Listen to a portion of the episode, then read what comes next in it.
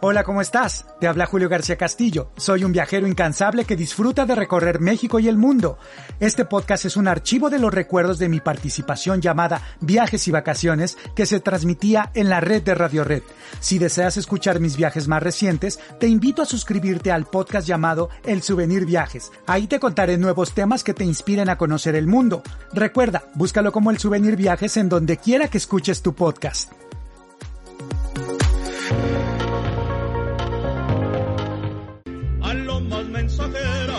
Deténganse en su vuelo, si van al paraíso, sobre el volando está. Dios hace mucho tiempo que lo quitó del cielo y por cambiarle nombre le puso Michoacán. Bueno, pues vámonos hasta el estado de Michoacán con nuestro especialista en turismo, Julio García Castillo. Mi querido Julio, bienvenido. Me da mucho gusto saludarte este jueves. Hola Jesús Martín. Eh, hoy es, eh, hoy, hasta el día de hoy estamos continuando y hablando de estos lugares artesanales. Hoy toca platicar de una de las técnicas que a mi parecer es una verdadera joya del arte prehispánico.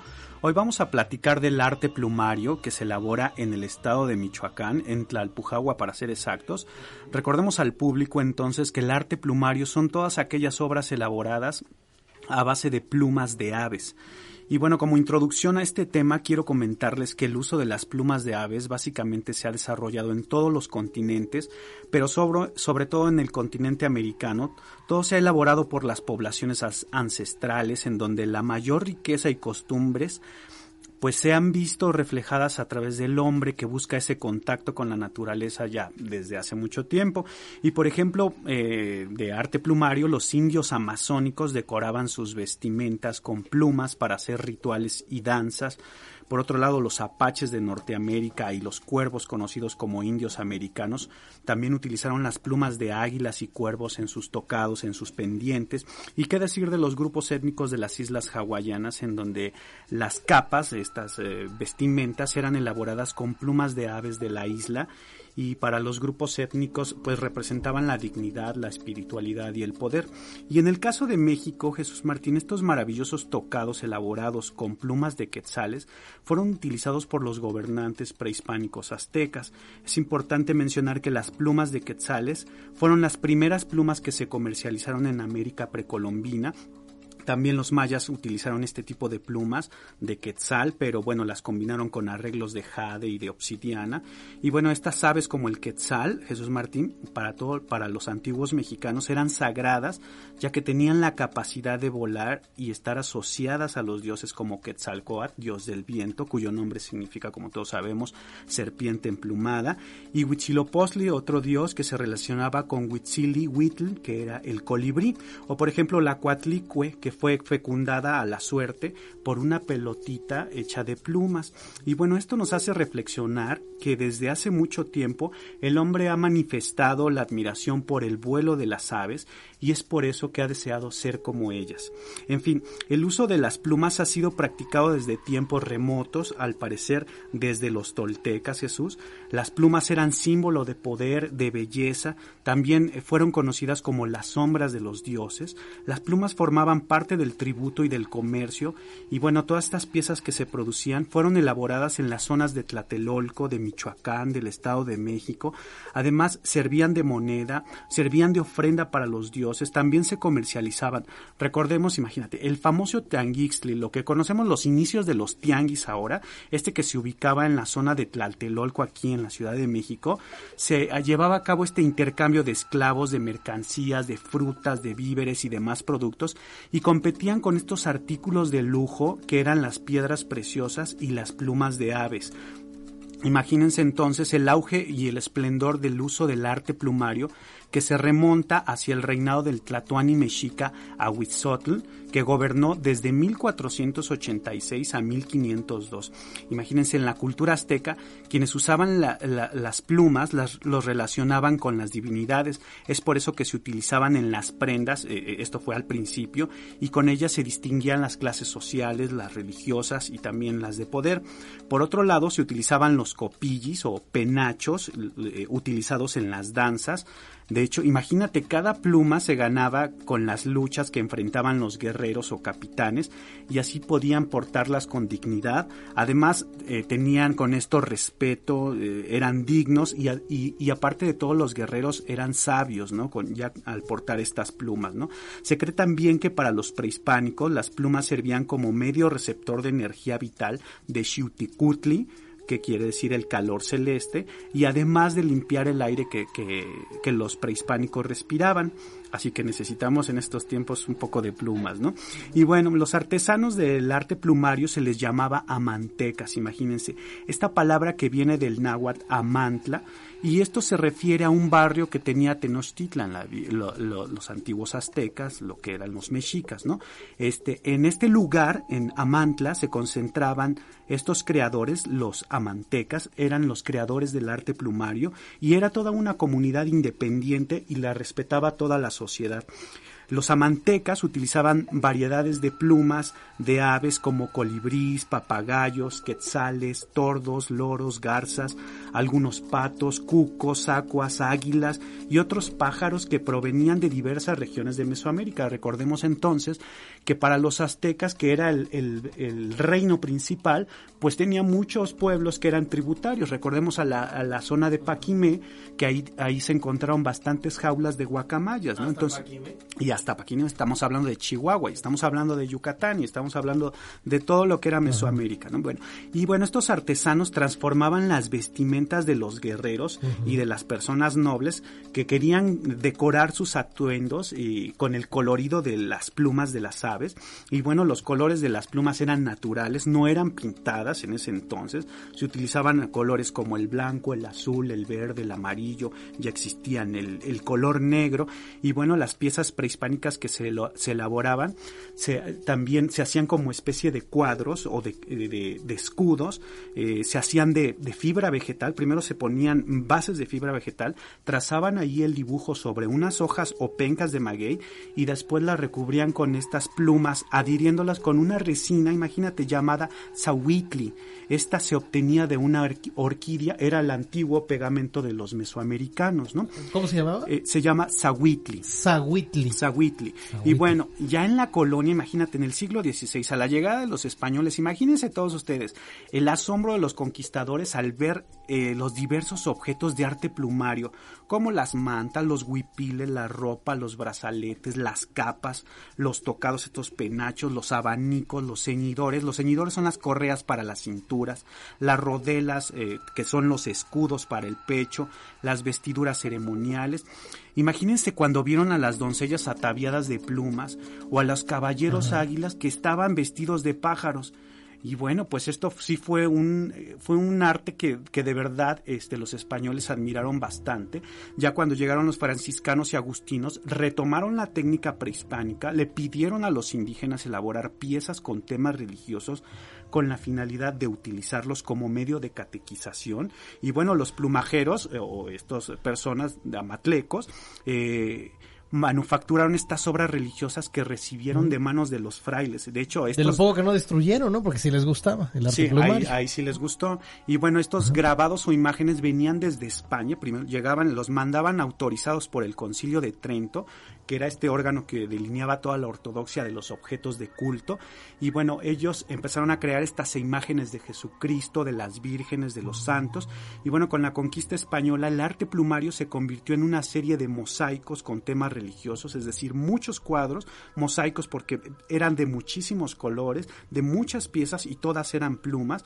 Y se hicieron, este, por ejemplo, paños para cubrir los cálices, algunos objetos ornamentales como las mistras o las casullas, estas vestimentas sacerdotales que se utilizaban para realizar misa, que hemos visto, por ejemplo, con hilos dorados en algún museo. Aquí las en ese llegaron a ser de arte plumario. Llegaron a ser de arte plumario y bueno, todas estas obras artísticas en su mayoría, imagínate, eran anónimas y bueno, se enviaron muchas de estas obras a Europa, diferentes obras de arte plumario que hoy en día se encuentran en galerías, en museos o en colecciones privadas. Y bueno, por, eh, por otro lado, este, los indígenas fueron aceptando las imágenes como símbolo de fertilidad, de poder, de belleza, de divinidad. Y por supuesto por, por la parte religiosa también fueron muy bien aceptadas por los indígenas. Y para ese entonces ya se ocupaban otro tipo de plumas aparte de quetzal y de las que ya hemos mencionado, como el pavo real, el guajolote. Imagínate, para las garzas eh, eh, hacían los tonos rosas, ¿no? También para el color amarillo, eh, las aves como el zacuán, para, para los, por ejemplo, el color verde, los loros y las guacamayas. Para el café, el pájaro vaquero. Para el blanco y el negro, el ayacuán. Y, y para los colores brillantes y tornasoles, por ejemplo, el colibrí.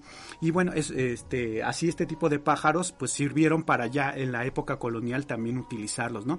Y bueno, este en ese entonces, ya en la época colonial, el soporte en lugar de ser de una penca de maguey, ya era de una lámina de cobre con encarnaciones. Esto quiere decir que era el papel europeo pintado de color carne y servía para hacer la mano, la, digo, las manos, la cara, los pies de, los personajes, ¿no? Y ya después ponerles el arte plumario. O sea, se, cayó en un mestizaje la propia técnica. Exactamente. Adoptó técnicas europeas. Sí, y aparte desaparece todo lo que, eh, lo que vieron, ¿no? Todos los atuendos, los brazaletes, los penachos, todo eso desaparece y se dedican a hacer puros mosaicos, ¿no? Todas estos, estas obras de arte como si fueran pinturas, pero es arte plumario. Y bueno, este, algunas de estas piezas se colocaron en un marco de madera dorada y, con esto se resaltaba más el trabajo, ¿no? También todas estas imágenes religiosas fueron desarrolladas no solamente por los mexicas, sino también por los tlaxcaltecas y los purépechas, la, gente de Michoacán, y bueno, eh, logrando con ello grandes obras artísticas y coloridas. En, en Sagún, por ejemplo, en sus crónicas menciona que había dos principales técnicas, una era de hilado, lo que conocemos, por ejemplo, cuando hilan un, cierto número de plumas, como el caso del penacho de Moctezuma, que también es de arte plumario, la magna obra que tenemos, o bueno, que no tenemos.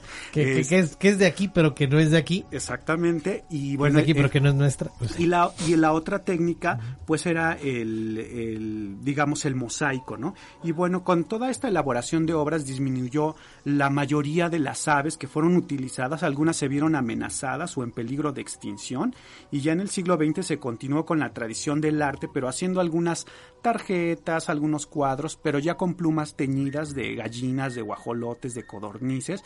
Y bueno, ahora la gente que hace este arte plumario, pues continúa, ¿no?